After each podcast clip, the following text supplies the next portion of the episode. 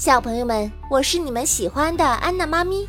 接下来，我们一起来听《恐龙宝贝之火龙石》，快来和龙翔队长一起守护恐龙世界吧！第八集，感动的力量。忽然，科学家的一员说：“啊，快！”调虎离山计，你们，你们快回到火龙石旁边去守护火龙石，抓我们的黑衣人，叫做苏鲁克，他一点点瓦解我们的力量，减少大家对火龙石的保护，这样一来，他便可以在夜晚偷取火龙石的力量。为己所用了，火龙石一旦被他毁灭，后果不堪设想啊！快，你们快去！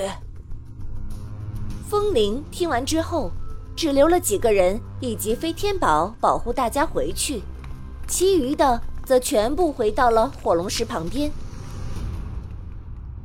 真是太可恶了，风铃说。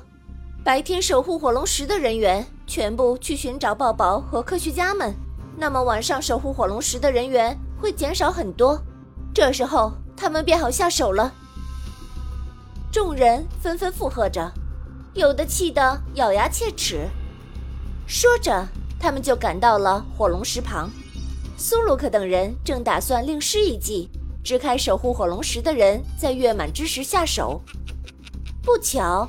这一精心安排的计划落空，苏鲁克怒吼道：“嗯，我的目标没有人能够阻止，挡路者都是我暗黑魔法师的敌人，你们会为此付出惨烈代价的！”这吼声惊天动地，接着他们一伙人消失得无影无踪。风铃等人长舒了一口气。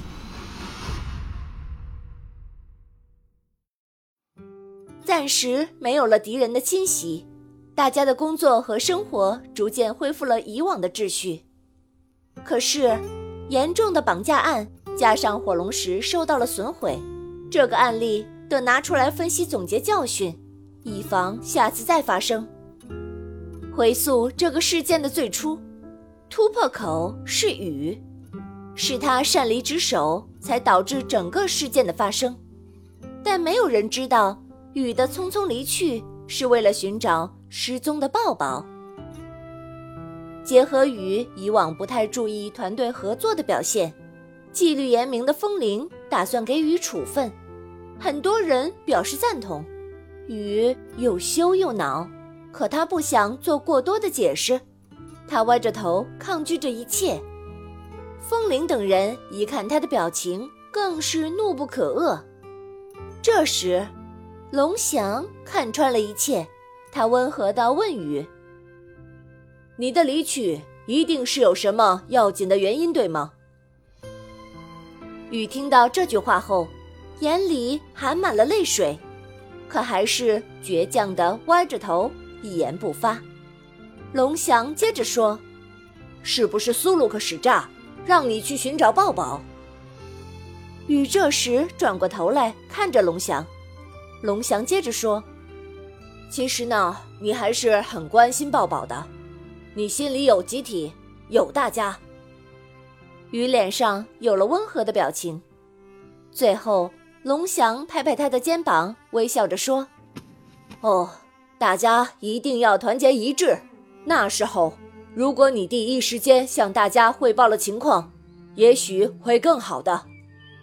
认识到错误的雨羞愧的低下了头。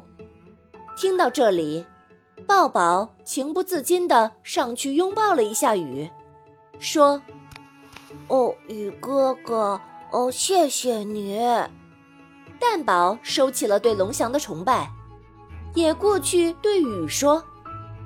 啊，雨哥哥，谢谢你对抱抱的关心。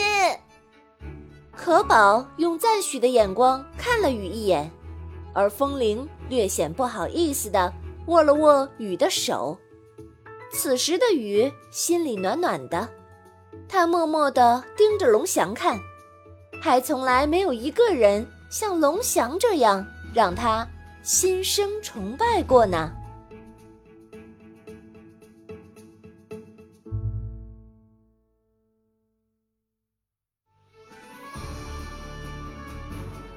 今天的中华恐龙园原创 IP 改编故事《恐龙宝贝之火龙石》到这里就结束啦。想要揭秘神奇的侏罗纪世界，就来常州中华恐龙园吧。